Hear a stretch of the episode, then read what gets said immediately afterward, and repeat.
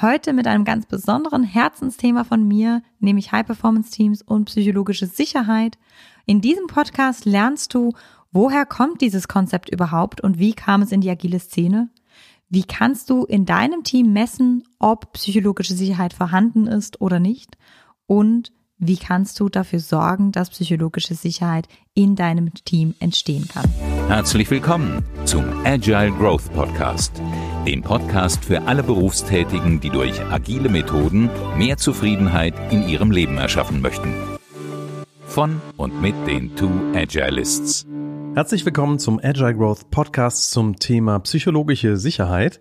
Wir sind Jasmin und Kai und wir helfen Menschen dabei, die Versprechen agiler Vorgehensweisen in der Praxis umzusetzen, ohne IT-Wissen vorauszusetzen. Ja, psychologische Sicherheit. Allein die Tatsache, dass mir die Einleitung zu diesem Podcast schon schwer fällt, hat viel damit zu tun, dass Jasmin jetzt seit einigen Jahren mit diesem Thema in Europa unterwegs ist, auf verschiedenen Bühnen stand. Denn psychologische Sicherheit ist etwas, was sich so dem ja, ähm, Otto Normalverbraucher irgendwie wenig erschließt. Ähm, denn es ist irgendwie ein psychologisches Konzept, was erstmal nicht so leicht zu greifen ist und trotzdem immens wichtig ist für die Art, wie wir gerade in agilen Teams zusammenarbeiten. Nicht nur in agilen Teams, aber dort umso mehr. Und deswegen freue ich mich, dass wir hier gemeinsam mal eintauchen in das Thema psychologische Sicherheit. Ich würde, würde dir ja gleich schon widersprechen. Es ist in allen Teams sehr, sehr wichtig. In agilen Teams haben wir das Augenmerk drauf gelegt, weil wir die Freiheit haben, uns Gedanken zu machen. Ähm, von der Forschung her kommt psychologische Sicherheit aber aus Medizinteams. Das ist schon mal gut zu wissen zum Einstieg. Ich höre das in letzter Zeit ganz viel in Verbindung mit Agile. Auf agilen Konferenzen ist das immer wieder ein Thema. Du hältst ab und zu mal eine Keynote dazu. Ähm, insofern haben wir da wieder was in den Agile Space reingezogen von ganz anderen Richtungen her. Das ist ja nicht so das erste Mal, dass das passiert. So Stichwort Open Space Technology, ähm, irgendwie auch völlig andere Kontext erfunden worden. Großgruppen, Moderationsformat oder auch Unkonferenzformat, was ja im Agile-Bereich extrem beliebt ist oder vielleicht auch sowas wie Liberating Structures, so eine Sammlung von Moderationsmustern, die man so reingesaugt hat in die Agile Community, weil sie eben gut passt zu dem Geist, der da passiert. Aber bevor wir jetzt so nochmal tiefer reinsteigen, wie genau passt denn psychologische Sicherheit gerade in agile Teams, sollten wir vielleicht mal starten mit, was ist das denn überhaupt? Genau, also wie du schon gesagt hast, das fällt mir auch auf, psychologische Sicherheit wird so, sagt man in Deutschland, die neueste Sau, die durchs Dorf getrieben wird. Genau, das ist äh, ich als Schweizerin mit deutschen Sprichworten. Die, die kommen immer ein bisschen lustig raus. Auf jeden Fall ist es sehr präsent. Warum ist es sehr präsent? Weil, das ist meine Hypothese, ähm, Google seine Teams untersucht hat und das ähm, in einem Artikel geendet ist von Rework, ähm, der besagt, dass psychologische Sicherheit einer der Hauptfaktoren ist, die ein gutes Team ausmacht. Also ein hochperformantes Team muss psychologische Sicherheit haben, um hochperformant zu sein. Psychologische Sicherheit als Konzept gab es aber schon in den 60er Jahren. Damals, ich glaube es waren Bennis und Schein, haben die propagiert, dass wenn Mitarbeiter psychologische Sicherheit haben, dann hilft es denen, in Veränderungsprozessen mit dabei zu bleiben, engagiert zu bleiben. Dann wurde es in den 90er Jahren nochmal so ein bisschen wiedererlebt, dieses Konzept von psychologischer Sicherheit, ähm, wo ein Forscher rausgefunden hat, Mitarbeiter mit hoher psychologischer Sicherheit sind sehr viel engagiertere Mitarbeiter, bringen sich mehr ein und, ähm, und werden das Unternehmen auch einfach weniger schnell verlassen. Okay, die bleiben länger da, die sind engagierter, effektiver, alles Sachen, die ich gerne haben will. Genau. Jetzt aber auf ein Team bezogen, hat es Amy Edmondson, die moderne Mama von psychologischer Sicherheit, wiederentdeckt. Und zwar Amy hat in ihrer Dissertation Medizinteams untersucht. Und ihre Fragestellung war, was macht, was ist der Unterschied zwischen einem guten Team und einem schlechten Team in einem Krankenhaus? Und ihre erste These war, naja, also die guten Teams machen weniger Fehler. Und die hat Daten erhoben und die ganzen Daten haben gesagt, nee, die guten Teams machen irgendwie mehr Fehler. Das ist ja schlecht jetzt erstmal im Medizinkontext. Genau, im Medizinkontext würden wir sagen, oh oh, dann möchte ich aber lieber von einem schlechten Team irgendwie behandelt werden. Amy hat sich das dann auch nicht erklären können und ist zurückgegangen ins Krankenhaus mit ähm, strukturierten Interviews, aber auch mit ganz vielen Studenten, die viele Beobachtungen gemacht haben. Und aus diesen Beobachtungen kam raus, nee, die schlechten Teams machen nicht weniger Fehler als die guten Teams, aber die schlechten Teams reden nicht drüber und die guten Teams reden drüber. Und dann hat sie weiter geforscht und geguckt, na, woran liegt denn das, dass die guten Teams über Fehler reden können und die schlechten Teams nicht? Und das liegt eben an der psychologischen Sicherheit. Also ich habe mich jetzt so angenähert an dieses Konstrukt ran. Psychologische Sicherheit bedeutet nichts anderes als eine Teamnorm, die wir als Team etabliert haben, dass ich mich selbst sein kann. Also, dass ich es wagen kann, interpersonelle Risiken zu, zu nehmen, wie es so in der Forschung beschrieben ist. Sprich, ich habe Scheiße gebaut und es ist auch okay zu sagen, ich habe Scheiße gebaut und wir können alle draus lernen, dass ich einen Fehler gemacht habe. Und das macht gute Teams aus. Sie reden über ihre Fehler und sie lernen von den Fehlern. Oder sie können auch, ähm, bei guten Teams kommt es auch vor, dass irgendjemand sagen kann, ich kann dir das gerade nicht richtig begründen, aber mein Gefühl sagt mir, dass du hier falsch liegst. Könnten wir darüber reden? Was ich in einem Team, wo ich keine Sicherheit verspüre, wahrscheinlich nicht tun würde, weil ich einfach Angst habe vor der Ablehnung der anderen. Da schwingt für mich jetzt ein ganz großer Geist von Offenheit mit. Das ist vielleicht auch so einer der Passungen, wo das zu dem ganzen Agile-Ökosystem dazu kommt. Wenn ich jetzt in der Lage bin, diese Offenheit an den Tag zu bringen innerhalb meines Teams und auch noch High-Performance-Teams gefragt werden und auch wir sowieso nochmal über Fehlerkultur sprechen, im Agile Space, weil eben wir früher ausliefern an den Kunden, weil wir kürzere Iterationszyklen drehen. Das heißt einfach auch, wir entdecken Fehler viel, viel früher, als wenn ich nach anderthalb Jahren Wasserfall-Projektmanagement irgendwann einen großen Release habe, eine große, große Ausrollung meines Produkts und dann irgendwie wir alle feststellen, dass das gar nicht so funktioniert hat, wie wir uns das vorgenommen haben, sondern viel höher frequenter, viel häufiger feststellen, dass was schiefgegangen ist. Dann brauchen wir also diese psychologische Sicherheit um uns gegenseitig einzugestehen, da haben wir was schlecht gemacht, da hat man eine andere Absicht und das wollen wir eigentlich in Zukunft anders machen. Zum Beispiel, aber wir brauchen auch die psychologische Sicherheit, um in der, in der Findungsphase überhaupt diskutieren zu können. Um überhaupt die Offenheit an Tag legen zu können, brauchen wir die psychologische Sicherheit. Um eine Fehlerkultur etablieren zu können, die auch wirklich da ist, brauchen wir psychologische Sicherheit. Also, ich weiß nicht, ob jemand von euch schon mal an einer Fuck-Up-Night war. Ich war an einer.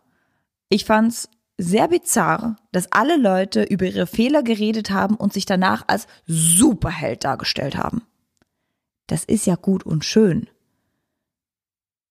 Aber das ist nicht psychologische Sicherheit. Psychologische Sicherheit geht darum, auch wirklich im Ungewissen sein, bleiben zu können.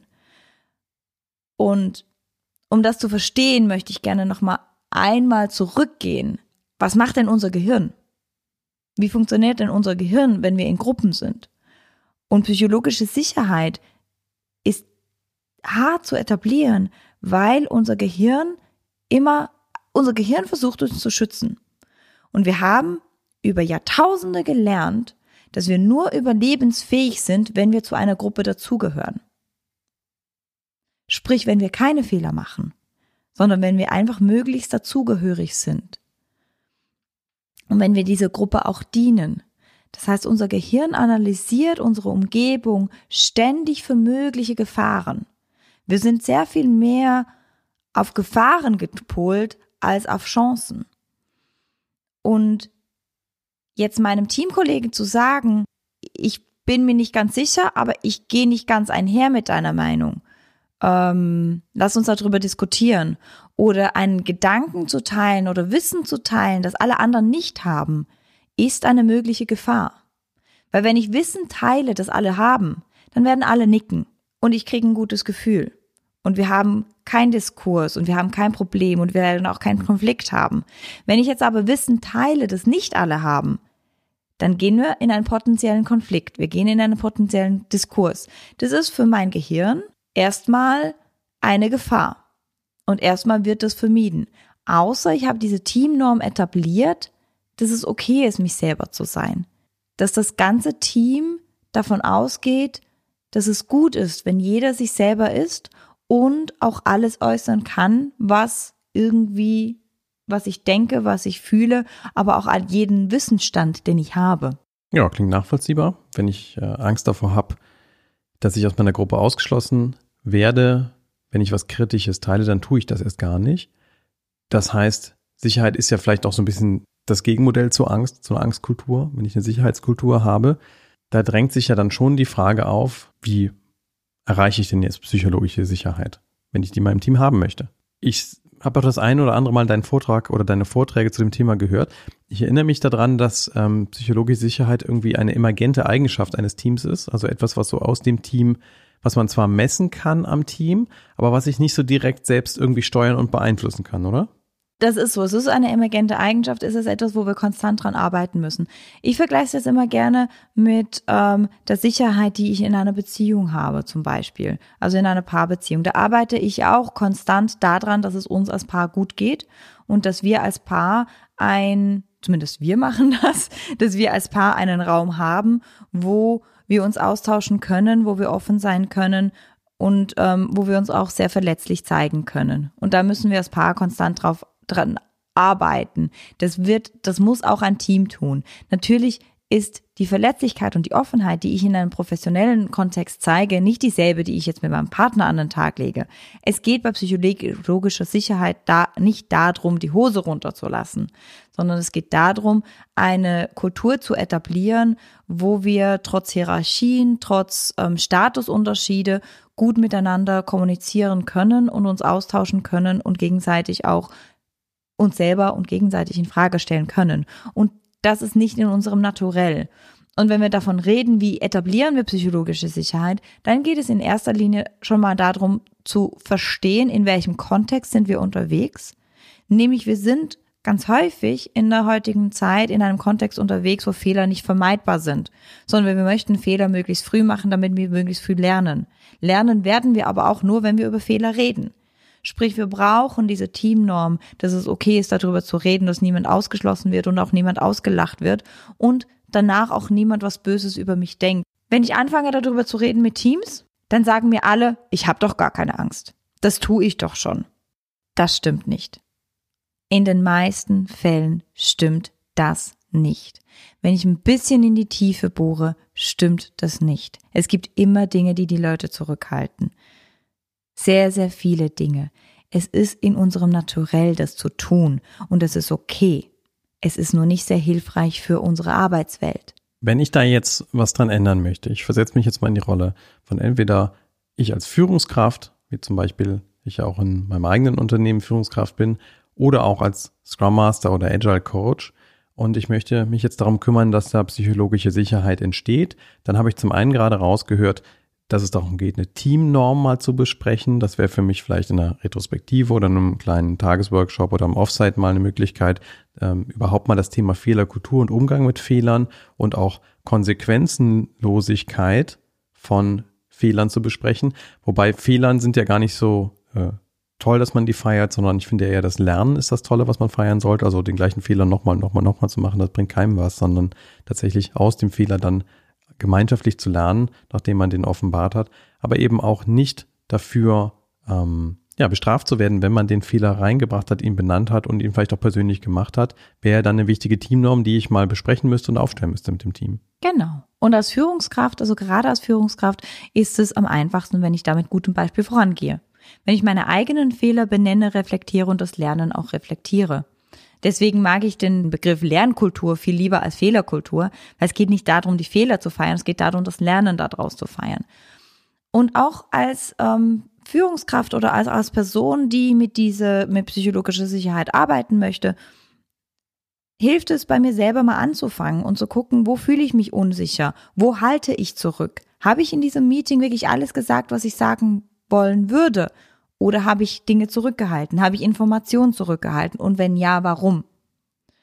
Weil genau damit kann ich arbeiten. Was auch hilft, ist wirklich mal zu messen. Ähm, Amy Edmondson hat in ihrem neuesten Buch eine ganze Reihe von Fragebogen hinten im Buch drin. Die sind validiert, die sind valide, ähm, die sind getestet. Das sind nur zwölf Fragen. Da kann man mal einen Fragebogen draus stricken und das einfach mal zu messen. Wie sieht's denn mit psychologischer Sicherheit bei uns im Team überhaupt aus? Ist es ein Thema oder ist es kein Thema? Bevor wir jetzt da nochmal reingehen, dieses Messen als Werkzeug, kann ich mir gut vorstellen, in der Retrospektive das einzusetzen. Selbstoffenbarung war ja gerade was, was da so ein bisschen drin steckte. Für mich als Führungskraft, erstmal muss ich das also selber vorleben oder ich als Scrum Master oder ich als Agile Coach muss das vorleben entsprechend, dass ich das Verhalten an den Tag lege, was ich mir von dem Team wünsche. Im Buch Reboot stecken ja drei Fragen drin, die ich da sehr spannend finde in so einer Situation der Selbstoffenbarung. Da müssen wir vielleicht auch noch mal einen Podcast darüber machen. Das ist ein sehr, sehr mächtiges Buch.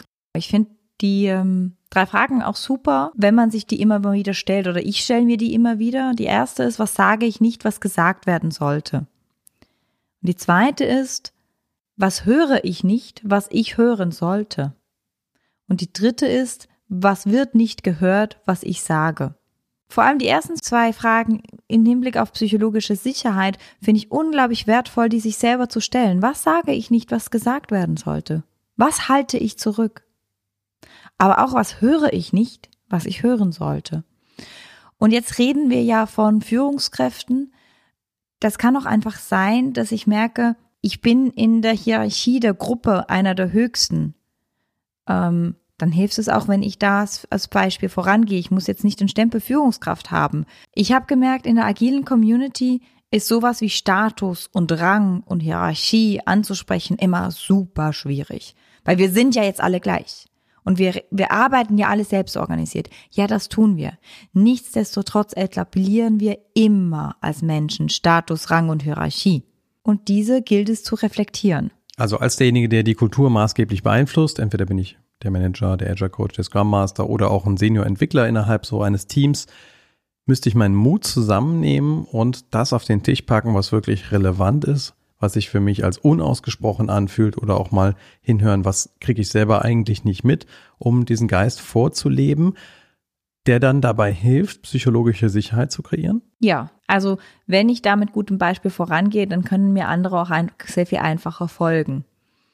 Wenn ich jetzt merke, das ist für mich so unsicher, dass ich das nicht ansprechen kann, oder wenn ich auch merke, ich beeinflusse diese Kultur von diesem Team nicht maßgeblich, sondern ich gehe da eher mit, dann schmiede ich mir vielleicht eher eine Allianz. Dann gucke ich vielleicht eher, dass ich mit dem Scrum Master rede und ähm, mit dem Scrum Master interagiere und gucke, wie wir diese Kultur vorantreiben können.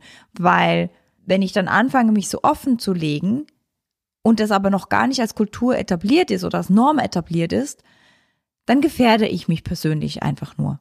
Das würde ich niemandem anraten.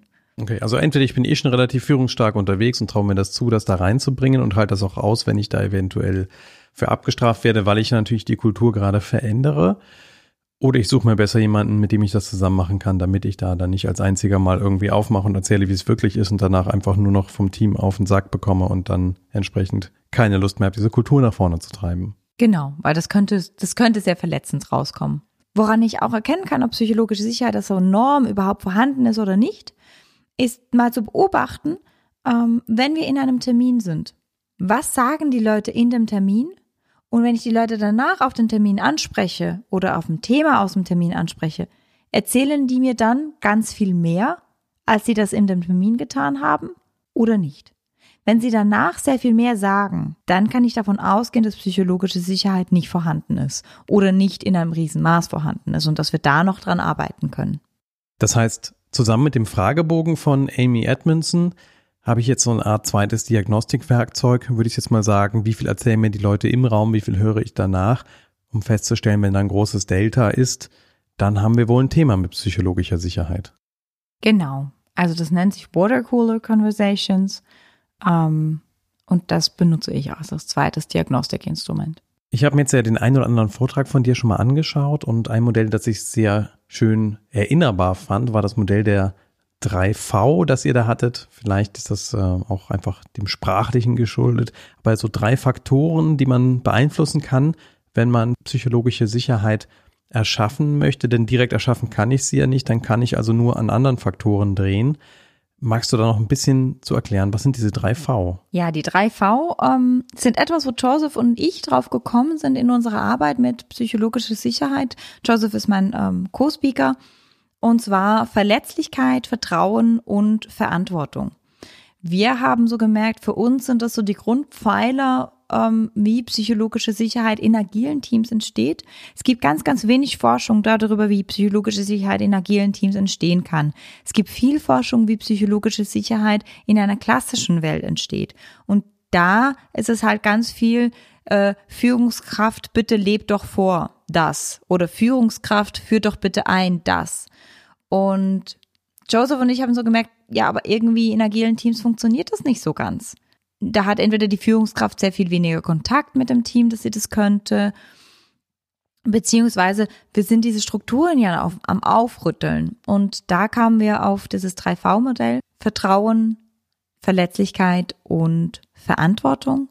Und ich würde mit Vertrauen anfangen. Also da haben wir uns nochmal tiefer beschäftigt mit, was ist denn eigentlich Vertrauen und wie entsteht Vertrauen? Und Früher hatte ich immer ganz, ganz viel Mühe mit diesem Spruch. Kennst du den Spruch? Ähm, Vertrauen muss man sich erarbeiten. Mhm. Ich hatte Mühe damit. Das geht gegen mein, mein Naturell. Irgendwie mein, mein Herz hat gesagt, nein, ich muss doch den Menschen einfach vertrauen. Mittlerweile verstehe ich, warum man das sagt. Also meine Fantasie dazu ist, dass ich abgleiche, was sagt der Mensch, was er tun wird was tut der dann tatsächlich? Und wenn das zusammenpasst, dann merke ich, ich kann den irgendwie einschätzen und dann gewinne ich ein Vertrauen da drin, wie diese Person ist und wie ich mit der interagieren kann. Zum Beispiel. Aber auch ähm, das eine ist, was glaube ich mein Herz mir gesagt hat, du musst den Menschen einfach grundsätzlich vertrauen. Das ist einfach ein Growth Mindset, würde man das dann wahrscheinlich nennen. Oder ein meine innere Einstellung, dass jeder Mensch gut ist. Das hat aber nichts mit dem Begriff Vertrauen an und für sich, wie wir es jetzt ähm, in der Forschung klassifizieren würden, zu tun. Vertrauen entsteht nämlich dann, wenn wir sogenannte Diagnostic Situations miteinander haben. Das heißt, das sind kleine Situationen, wo ich genau, ich abgleiche, was sagt der Mensch und was tut der Mensch. Oder wo ich ein anderes Teammitglied um einen Gefallen bitte und dann abgleiche, tut er diesen Gefallen für mich oder nicht. Und Vertrauen erschafft sich auch eher, wenn ich nicht so viele Regeln und Normen im Team habe. Weil wenn ich ganz, ganz viele Regeln und Normen im Team habe, kann ich nicht mehr einschätzen, tut der andere das jetzt für mich, weil es die Regel sagt, weil es höflich ist oder weil ich ihm vertrauen kann. Und so entsteht Vertrauen durch all diese ganz kleinen Interaktionen, wo ich den einen Menschen was frage, für mich zu tun und er oder sie nicht ihre Interessen verfolgt, sondern das für mich tut. Und durch all diese kleinen Interaktionen baut sich Vertrauen auf. Das erinnert mich ungefähr an äh, unsere erste Begegnung bei der Play for Agile Konferenz. Ähm, und ich stand irgendwie an einem stetig und war gerade im Gespräch. Jasmin kam mit einer Tasse, Tasse Tee an den Tisch. Wir kannten uns da noch nicht und ähm, ich habe dann einfach nur gesagt, ach, vielen Dank für den Tee. Stimmt. Habt ihr den geklaut? Ich habe, glaube ich, ein bisschen verdutzt geguckt, aber dir den Tee gegeben, habe mir selber einen neuen gemacht. Vielleicht war das schon so ein erster Vertrauenstest, ja, den wir mal am Anfang unseres Datens gebraucht haben, um ähm, rauszufinden, ja. Was ich wollte sagen, genau, also so Vertrauenstests, wenn ich darüber in Teams spreche, die meisten kennen die auch wirklich den, aus den Anfangsphasen des Datings. Da werden sie in der Literatur auch manchmal die sogenannten Shit-Tests genannt. Die machen wir unbewusst, aber wir machen sie. Also vielleicht kennt ihr auch die Situation, euch geht's gerade nicht so gut, ihr habt einen neuen Partner kennengelernt Ihr wisst eigentlich, der neue Partner hat irgendwas vor heute Abend, ihr habt euch nicht verabredet, euch geht's aber gerade nicht so gut und ihr schreibt dann so eine SMS, oh, mir geht's gerade nicht so gut, ich habe Bauchschmerzen, ich lieg zu Hause im Bett. Und dann fängt die Uhr an zu ticken und macht tick, tack, tick, tack und wir guckt mal, wie schnell schreibt er denn zurück? Kommt er jetzt vorbei? Bringt er mir Hühnersuppe? Ne, was alles da so an Erwartungen hinten dran geknüpft sein könnten. Das sind die sogenannten Shit-Tests, die wir machen. Die machen wir sehr unbewusst das Warten ist auch sehr unbewusst. Und als Psychologen nennt ihr die, also Diagnostic Situations, habe ich eben verstanden. Und nicht Shit-Tests. Und nicht Shit-Tests. Ähm, und die nutzen wir dann, um rauszufinden, kann ich dem anderen eigentlich vertrauen? So, kann ich da irgendwas tun als äh, jemand mit einer Leadership-Kompetenz, egal ob jetzt Führungskraft, Scrum Master, Agile Coach oder vielleicht auch ein äh, Entwickler im Team, der das beeinflussen will, um dieses Vertrauensaufbauen irgendwie zu unterstützen? Ja. Ich würde sagen, Empathiefähigkeit in den Menschen stärken Das heißt, immer wieder auch Übungen reinbringen, wo ich gucken kann, also wo ich lerne als Menschen, den anderen zu verstehen und mich in, die, in den anderen ein, äh, hineinzuversetzen. Ähm, das hilft ganz sicher, das Vertrauen aufzubauen. Es gibt bei Liberating Structures so eine Übung, die ich mag, die heißt uh, Heard, Seen, Respected, wo man einander interviewt über Situationen, wo man sich nicht gehört, gesehen oder respektiert gefühlt hat. Das kann auch helfen, um gerade Empathie zu verstärken, aber dann auch Vertrauen ähm, in dem Team zu etablieren. Jetzt ist das ja eine dyadische Beziehung. Ne? Wir haben jetzt von dyadischem Vertrauen geredet. Ich frage den einen etwas, der macht was für mich, dann vertraue ich ihm mehr. Ähm, und im Team sind das ja nicht nur dyadische Beziehungen, sondern die multiplizieren sich ja über das ganze Team hinweg. Das heißt, je mehr ich da aufbaue, desto mehr Vertrauen besteht auch im Team. Jetzt haben wir die weitere These auch gesetzt, dass man, dass wir Menschen mehr vertrauen, wenn wir auch ein bisschen was über den anderen wissen, beziehungsweise wenn wir wissen, der andere kann sich auch verletzlich zeigen. Deswegen kamen wir zum zweiten Punkt der Verletzlichkeit. Und da gibt es zwei verschiedene Arten der Verletzlichkeit. Also das eine ist, ist die situative Verletzlichkeit oder die kontextabhängige Verletzlichkeit. Die hat jetzt nichts mit mir als Mensch zu tun, sondern einfach mal als Team zu verstehen, wie verletzlich unsere Kontext denn eigentlich ist. Wenn wir jetzt im ähm, Kenevian-Modell reden, ähm, von einem komplexen, äh, von einem komplexen Umfeld, wo wir nicht wissen, was wir nicht wissen, dann sind wir in einem sehr, sehr verletzlichen Kontext unterwegs. Weil wenn ich nicht weiß, was ich nicht weiß, sind Fehler vorprogrammiert. Ich kann es ja nicht wissen. Und das als Team einfach mal zu verstehen und zu akzeptieren und auch zu akzeptieren, dass das unsere Kultur beeinflusst und dass wir nur performant sein werden, wenn wir diese Fehler, die da passieren, akzeptieren und daraus lernen und uns für die Zukunft auch stärken, das hilft schon mal. Wir sprechen hier wahrscheinlich von beruflicher Verletzlichkeit.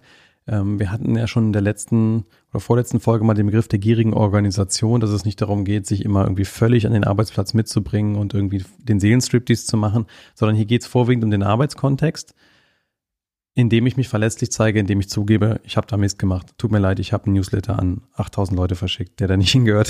Viele Grüße an meinen Kollegen. Sorry dafür, Andi. Ähm.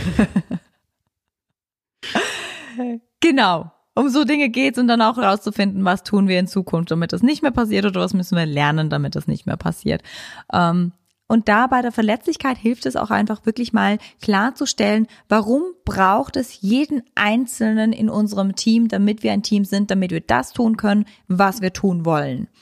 Das mache ich ganz viel mit Aufstellungsarbeit, sei das mit einer Lego-Aufstellung etc. Als ich den Vortrag gehalten habe letztens, ähm, war eine alte Kollegin von mir dabei, die war damals, ich glaube, als Junior-Entwickler in einem meiner Teams und ich habe diese Aufstellung gemacht. Eine ganz, ganz tolle Person, die hat diesem Team so viel gebracht und hat mir nach diesem Vortrag gesagt, ganz ehrlich, Jasmin, nachdem du diese Aufstellung mit uns gemacht hast, habe ich zum ersten Mal verstanden, dass ich wertvoll bin. Und das tat so gut, das war so schön, ähm, weil das einfach auch geholfen hat, dass sie sich noch mehr einbringen konnte. Sie wusste ihren Wert, sie wusste ihren Platz in diesem Team, sie wusste, dass sie notwendig ist, dass das Team die Ziele erreichen kann, die es auch gesetzt hat und hat sich da noch mal mehr einbringen können und teilweise auch verletzlicher zeigen können. War das jetzt eigentlich ein Zufall, dass das eine weibliche Kollegin war oder haben Frauen da einfach mehr Skills in dem Bereich? In dem Fall war es bestimmt ein Zufall. Die Forschung besagt, dass wir Frauen einfach Empathiefähigkeit sehr viel früher antrainiert bekommen. Weil wir das brauchen, weil das von, von uns vorausgesetzt wird. Es kann aber kein Forscher bis dato sagen, ob wir Frauen jetzt per se empathischer sind als Männer. Aber es wird uns einfach durch unsere Erziehung sehr viel früher anerzogen. Jetzt kommt noch die zweite Art von Verletzlichkeit und das ist diese persönliche Verletzlichkeit. Wie, inwiefern kann ich mich persönlich verletzlich zeigen? Und wie gesagt, wir reden hier von einer professionellen Verletzlichkeit. Wir reden hier nicht von Hose runterlassen und mein ganzes Privatleben auf den Tisch kehren. Wenn ich das mal brauche, weil ich Rückenschmerzen habe und das meine Performance beeinflusst und mein Team das wissen muss, ja, natürlich reden wir dann auch davon. Aber eigentlich reden wir von einer professionellen Persönlichkeit, also die Dinge anzusprechen, die für uns in einem professionellen Kontext wichtig sind. und die für unser Team wichtig sind, damit wir performant sind als Team. Und damit wir das als Teammitglieder tun können, hilft es ganz oft, wenn wir als Team gemeinsame Normen und gemeinsame Werte ableiten und auch sagen, was bedeuten diese Normen und Werte für uns in ganz konkreten Handlungsbeispielen. Ähm, also zum Beispiel ähm, gemeinsame Normen und Werte von meinem Co-Speaker und mir sind Verbindlichkeit und Zugehörigkeit. Das sind zwei ganz wichtige Werte für uns. Das heißt, wir haben für uns die Regel, eine E-Mail wird oder eine E-Mail, eine Nachricht, eine SMS wird innerhalb von drei Tagen beantwortet. Das ist für mich schon sehr, sehr schwierig. Aber ich schaffe es, weil Verbindlichkeit ist wichtig, haben wir uns darauf geeinigt und die ganz konkrete Handlung ist, in der drei Tagen ist eine Antwort da. Für mich ist Zugehörigkeit super wichtig. Ähm, und wenn ich diese Zugehörigkeit nicht spüre vor einem Vortrag, dann wird es ganz schwierig für mich, diesen Vortrag zu halten. Deswegen ist unsere Regel, eine Woche vor dem Vortrag haben wir ein Daily um 10.13 Uhr, jeden Tag. Manchmal ist das Daily zwei Minuten kurz, weil wir beide sagen, ich bin beim Kunden, habe keine Zeit, werde heute nichts machen. Aber es ist unglaublich wichtig, dass wir uns ganz kurz sehen über Skype und hören. Also auch da eine ganz konkrete Handlung dahinter. Und auch das mache ich mit Teams. Rauszufinden, was sind unsere geteilten Normen, was bedeuten die für uns in der Handlung oder was sind unsere geteilten Werte und was bedeuten die für uns in der Handlung. Das hilft uns einfach, damit wir uns auch verletzlich zeigen können. Dann bleibt noch ein dritter Faktor, die Verantwortung. Und obwohl ich gerade so ein bisschen den Impuls habe, eine eigene Podcast-Folge nur über das Thema zu machen, vielleicht können wir mal ganz kurz drüber sprechen, was kann ich im Bereich der Verantwortung tun, damit psychologische Sicherheit dann entsteht in meinem Team. Also wir sind ja im agilen Kontext in einem eher atypischen Kontext, wo wir ganz viel geteilte Verantwortung haben. Und ja, ich bin voll bei dir, da eine eigene Podcast-Folge zu machen. Ich glaube, da können wir auch ganz, ganz viel dazu sagen. Da gibt es auch ganz viele unterschiedliche Modelle, die uns unglaublich helfen. Wir haben unter den Teil Verantwortung bei psychologischer Sicherheit einfach wirklich den Fakt mit reingezogen, dass wir ganz viel geteilte Verantwortung haben. Das heißt, für uns als Team erstmal klar zu kriegen, was heißt es für uns, Scrum Master zu sein und welche Verantwortung darf sich der Scrum Master nehmen? Was heißt es für uns, Product Owner zu sein und welche Verantwortung darf sich der Product Owner nehmen? Und was heißt es für uns, Entwicklungsteam zu sein und welche Verantwortung nehmen wir uns als Entwicklungsteam? Und ich sage hier ganz explizit nehmen, weil Verantwortung übergeben ist ein reines Abschieben von Schuld. Ich kann mir eine Verantwortung immer nur nehmen. Sonst schiebe ich Schuld zu, wenn ich sage, ich gebe dir diese Verantwortung. Ich kann sie einem Menschen anbieten, aber ob er sie nimmt oder nicht, ist immer bei dem anderen, der die Verantwortung übernehmen darf. Wenn er das denn auch möchte. Und genau darüber sich als Team im Klaren zu sein und auch im Klaren zu sein, dass sich solche Dinge wandeln, ist wichtig und dann bei den Verantwortungen des Teams, die das Team gemeinsam trägt, auch wieder zu gucken, wie wollen wir eine gemeinsam getragene Verantwortung denn auch gerecht werden? Gibt es da nicht doch auch Spezialfälle, wo der eine oder der andere eine Spezialverantwortung übernimmt? Wenn es die nicht gibt, wie übernehmen wir alle die Verantwortung? Wie stellen wir das sicher?